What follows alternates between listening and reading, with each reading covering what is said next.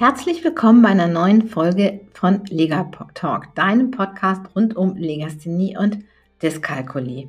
Mein Name ist Petra Rodenberg und ich bin Lerntherapeutin und ganzheitlicher Kinder- und Jugendcoach und befasse mich seit vielen, vielen Jahren mit den Themen Legasthenie, Dyskalkulie und allen anderen Lernschwierigkeiten und was dahinter steht. In der heutigen Folge geht es um den Zehner und den Zehnerübergang. Ich finde ein ganz spannendes Thema und eine Grundlage, die in meinen Augen viel zu wenig beachtet wird und der wir auch viel zu wenig Aufmerksamkeit schenken in unserem Schulsystem. Und ich freue mich, dass wir jetzt hier die nächsten 10 oder 15 Minuten miteinander verbringen und uns genau diesem Thema widmen können.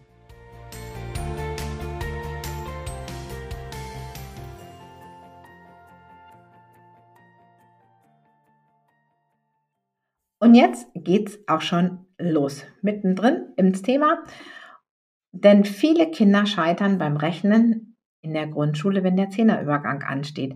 Das ist so ein richtiger Punkt, wo man merkt, dass sich die Kinder irgendwie trennen. Pädagogen und Eltern verzweifeln manchmal und wissen gar nicht weiter, denn egal wie man es erklärt, der Nachwuchs oder auch der Schüler versteht es nicht und am nächsten Tag ist es wieder vergessen. Dann werden die Finger zur Hilfe genommen, es wird heimlich unter dem Tisch gezählt, wie auch immer. Der Zehnerübergang stellt für viele Kinder eine Riesenherausforderung dar. Und irgendwann in der ersten Klasse wird das Rechnen bis 20 eingeführt. Und das bringt zwangsläufig den Zehnerübergang mit sich. Und spätestens hier trennen sich die Einsichten von schwachen zu guten Rechnern. Das heißt, der gute Rechner hat schnell ein Verständnis und entwickelt es für diesen Zehner, der schwache oft nicht. Eine Studie hat auch gezeigt, dass Kinder am äh, Ende der ersten Klasse gerade schwache Rechner bei 80 Prozent der Aufgaben noch zählend am Werk sind. Und da kann man sich schon vorstellen, ich sag mal, wenn ich zähle, dann habe ich so wie eine Linie. Ich stelle mir jetzt zum Beispiel ein Lineal vor oder einen Zahlenstrahl. Ich bewege mich auf diesem Zahlenstrahl vorwärts, wenn ich Plus mache oder wenn ich weitergehe und rückwärts, wenn ich Minus mache. Damit ist aber die, die 10 höchstens ein, ein Strich, ein gedanklicher und es entsteht gar nicht dieser wirkliche Zehner im Kopf, um den es mir heute geht in dieser Folge. Und ähm, da hilft meistens nur eins, drei Schritte zurück. Das ist oft das Einzige, was hilft. Denn ich habe so häufig erlebt, dass die Schüler anfangen oder dass mit den Kindern geübt wird, sieben plus acht ähm, und dass das entweder auswendig gelernt wird oder wir bilden solche Ketten wie sieben plus drei plus fünf, weil ja auf den Zehner aufgefüllt wird. Es macht dann 15. Aber all das macht nur Sinn, wenn ich zum einen die Menge verstanden habe, Dazu hatten wir schon mal einen Podcast. Und auch wenn ich verstanden habe, was ist ein Zehner, um den geht es heute. Und wenn man da nicht aufpasst, wenn wir da kein Fingergespitzengefühl haben, egal ob jetzt als Pädagoge in der Schule oder auch als Eltern zu Hause, weil wir natürlich gar nicht diese Schwierigkeit verstehen, die für die Kinder das, äh, dahinter steckt, weil für uns ist das ja ganz logisch, dann können wir hier schon eine sehr problembelastete Beziehung zum Thema Rechnen für ein Kind erschaffen, die eigentlich überhaupt nicht nötig wäre.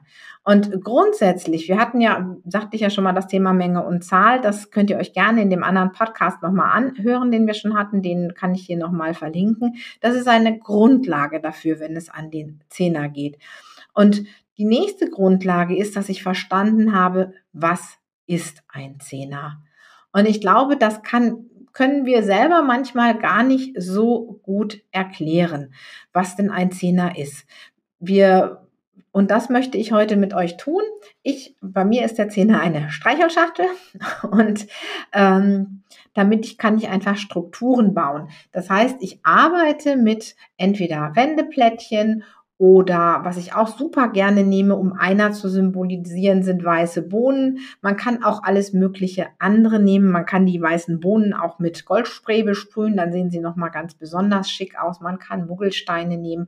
Man kann Streichhölzer nehmen, dann sollte man aber bitte Schachteln nehmen, an denen man die Streichhölzer nicht mehr entzünden kann. Man weiß ja nie, auf was für Gedanken die Kinder kommen. Ich bestelle diese Schachteln immer im Bastelladen, ohne dass wir ähm, die da anreißen können. Und dann ist es so, ich fange erstmal an, mit den Kindern den Zehner begreiflich zu machen. Also nicht mit einer Stellenwerttabelle und auch nicht, indem ich anfange, zehn Zahlen einzukreisen oder ein Material nehme, wo ich zehn einzelne Klötzchen gegen eine Zehnerstange tausche. Das ist mir alles nicht so, so recht. Also ich nehme wirklich ähm, etwas, wo wir den Zehner, den Zehner bündeln. Denn der Zehner ist ja nichts weiter als ein Bündel. Das heißt, ich nehme im Prinzip zehn Dinge oder immer wenn zehn Dinge zusammenkommen, kommen sie in die Streichholzschachtel und ich habe einen Zehner. Das heißt, ich kann das konkret mit Zahlen machen, aber nicht indem ich jetzt eine Aufgabe gebe wie sieben plus acht und das schon in diesen Ziffern hinschreibe, sondern eher, dass ich dem Kind in die linke Hand was gebe und in die rechte Hand was gebe oder ich gebe zwei Häufchen und dann machen wir aus dem Häufchen der Bohnen oder der Wendeplättchen eben Zehner. Und wir gucken einfach, wie viel Zehner gibt das denn? Wie viel Zehner-Schachteln kann ich füllen? Und dann habe ich zum Beispiel zwei Zehner-Schachteln und fünf weiße Bohnen neben übrig. Dann weiß ich, okay, ich habe 25. Ich bilde nämlich auch gleichzeitig mit den Kindern eine Struktur im Kopf, weil ich immer weiß, okay, die Zehnerzahl ist ein Kästchen und wenn ich zehn Stück habe, die tue ich in ein Bündel. Dann kann ich auch anfangen, so eine Stellenwerttabelle zu machen, zum Beispiel Zehner und Einer. Ich kann dann auch das Z mit einer Schachtel verbinden, dass ich noch ein visuelles Bild daneben habe und den einer mit einer weißen Bohne oder mit einem ähm, mit einem Wendeplättchen oder wie auch immer darstellen. Und dann kann ich herkommen und kann mir das wirklich vorstellen. Dann kann ich auch anfangen, ein Bild dafür zu haben, was ich in der Hand habe bei diesem Zehner. Ich kann diese Struktur verinnerlichen. Ich kann das dann später, wenn ich weitergehe, auch noch weiter treiben in Anführungsstriche.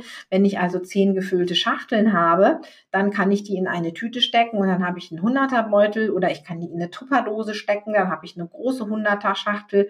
Ich kann zehn von diesen Beuteln in einen Schuhkarton stecken oder in eine große Tupperdose oder was ich auch gerade zu Hause habe. Und schon habe ich einen Tausender, den ich mir vorstellen kann, den ich sehen kann, wo ich weiß, was mein Tausender ist. Und das ist ganz, ganz wichtig. Also dann habe ich erstmal dieses Bündeln geübt, was später nichts anderes ist als Plusrechnen. Ich bringe mehrere Dinge zusammen. Ich kann das dann auch mit kleinen Geschichten machen. Da kann ich zum Beispiel sagen, dass der, der Peter eben seine acht Autos hat und die Susi hat vielleicht sieben und die stellen ihre Autos jetzt zusammen. Die fahren zusammen auf einen Parkplatz oder wie auch immer. Und dann kann ich diese Autos symbolisieren lassen durch eben entweder weiße Bohnen oder Wendeplättchen und kann immer zehn Stück in eine Schachtel passen und kriege dann auch ganz schnell meine 15 heraus, wenn die beiden ihre Autos zusammenbringen. Später, wenn es ans Minusrechnen geht, kann ich so auch sehr gut klar machen, boah, ich habe jetzt zum Beispiel ähm, 15 und das Kind hat jetzt eine Schachtel und fünf Einer und ich sage dem Kind, gib mir doch mal sieben. Um mir sieben zu geben, muss das Kind etwas tun. Es muss seine Schachtel öffnen und muss die Einer aus dieser Schachtel wieder herausschütteln. Schachtel stellen wir an die Seite und es kann mir die fünf einzelnen geben und es gibt mir noch die zwei dazu und es hat ganz klar seinen Zehner wieder aufgemacht.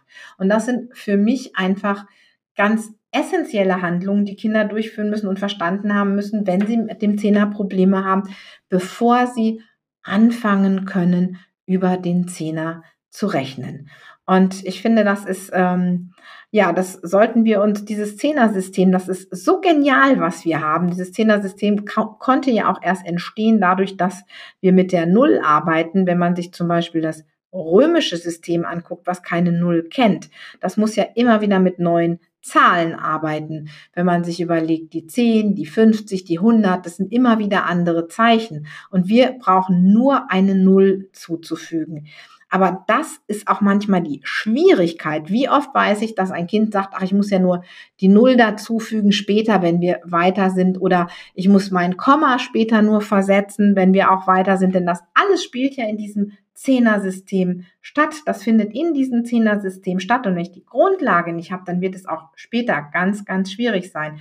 Denn es ist nicht nur einfach eine Null zufügen. Es heißt, ich bilde ein neues Bündel, wenn ich eine Null zufüge. Und nur wenn ich das wirklich plastisch angefasst, verstanden, gehandelt und umgesetzt habe, dann kann ich später auch damit rechnen.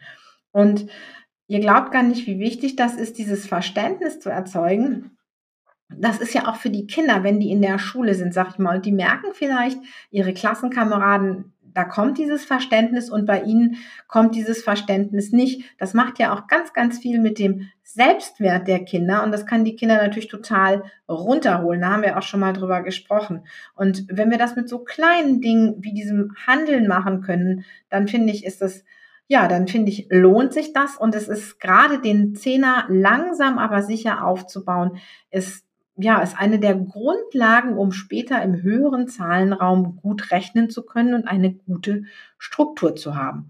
Ich wünsche euch viel Spaß dabei. Ich würde mich riesig freuen, wenn dir dieser Podcast gefallen hat, wenn du mir auf Apple Podcast, iTunes hier einen Kommentar hinterlässt und auch eine Bewertung, denn nur so können andere Eltern und Lehrer diesen Podcast auch finden. Also herzlichen Dank und wir hören uns beim nächsten Mal.